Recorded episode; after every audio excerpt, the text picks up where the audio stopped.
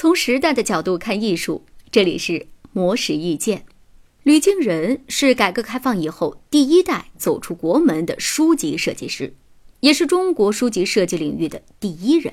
师从日本著名平面设计大师、教育家山浦康平先生。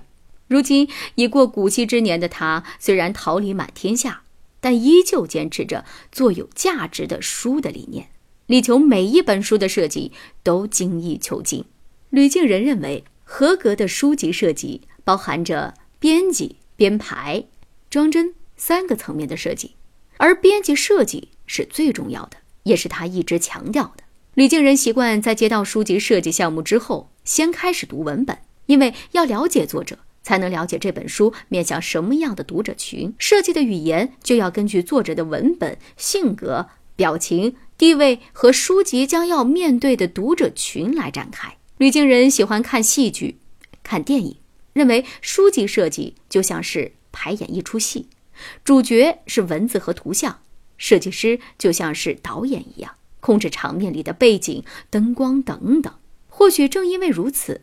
吕敬人书籍设计风格的一大特点就是隐喻性。比如，吕敬人设计梅兰芳全传的时候，做了一个别出心裁的切口：向右翻开时看到梅兰芳的生活照，向左翻开时看到他的舞台照。他觉得这样才是梅兰芳一生完整的写照。吕氏风格另一个特色是对于材质的把控。在吕敬人的眼里，纸张所呈现的肌理纹样。表面的表现里是看不见的文字，也是纸质的性情展现。他觉得纸张美的本质是亲近感，是人与生活朝夕相处的亲切之美，是由纸张钉成书籍的观赏之美，更是阅读过程当中享受到的五感交触之美。以上内容由魔石意见整理，希望能对您有所启发。魔石意见每晚九点。准时更新。